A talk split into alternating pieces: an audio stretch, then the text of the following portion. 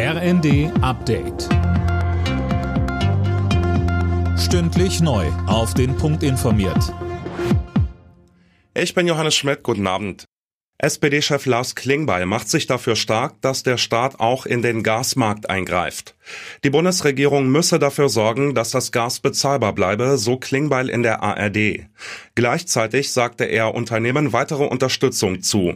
Die Rechnung müssen wir eh bezahlen. Die Frage ist, ob wir das jetzt am Anfang tun, indem wir in die Märkte eingreifen und indem wir abfedern, oder ob es dann am Ende Insolvenzen sind, ob es Arbeitslosigkeit ist. Und ich möchte, dass wir den ersten Schritt gehen, dass wir jetzt eingreifen, dass wir jetzt unterstützen. Dafür kämpfe ich gerade und ich bin mir ganz sicher, dass wir das mit der Regierung auch tun werden. Die Ukraine hat nach eigenen Angaben weitere russisch besetzte Gebiete im Osten des Landes zurückerobert. Ukrainische Beamte lobten das so wörtlich erstaunliche Tempo der Gegenoffensive. Fabian Hoffmann berichtet. Ein ukrainischer Armeechef sprach von 3000 Quadratkilometern Fläche, die die Ukraine von den russischen Truppen zurückerobert habe. Es sind um die 30 Ortschaften in der östlichen Region Kharkiv. Darunter gelang es den ukrainischen Streitkräften demnach auch die strategisch wichtige Stadt Kupiansk zurückzuerobern. Die hatten die Russen zu Beginn des Angriffskrieges besetzt. Darüber lief der Nachschub der russischen Truppen.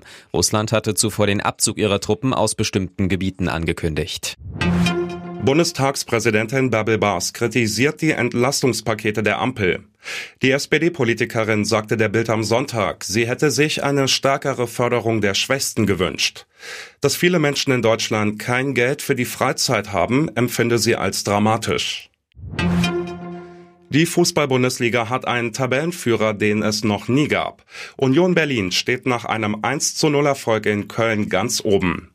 Freiburg konnte den ersten Platz nicht verteidigen, weil der SC zu Hause gegen Borussia Mönchengladbach nicht über ein 0 zu 0 hinauskam. Freiburg ist jetzt Zweiter. Alle Nachrichten auf rnd.de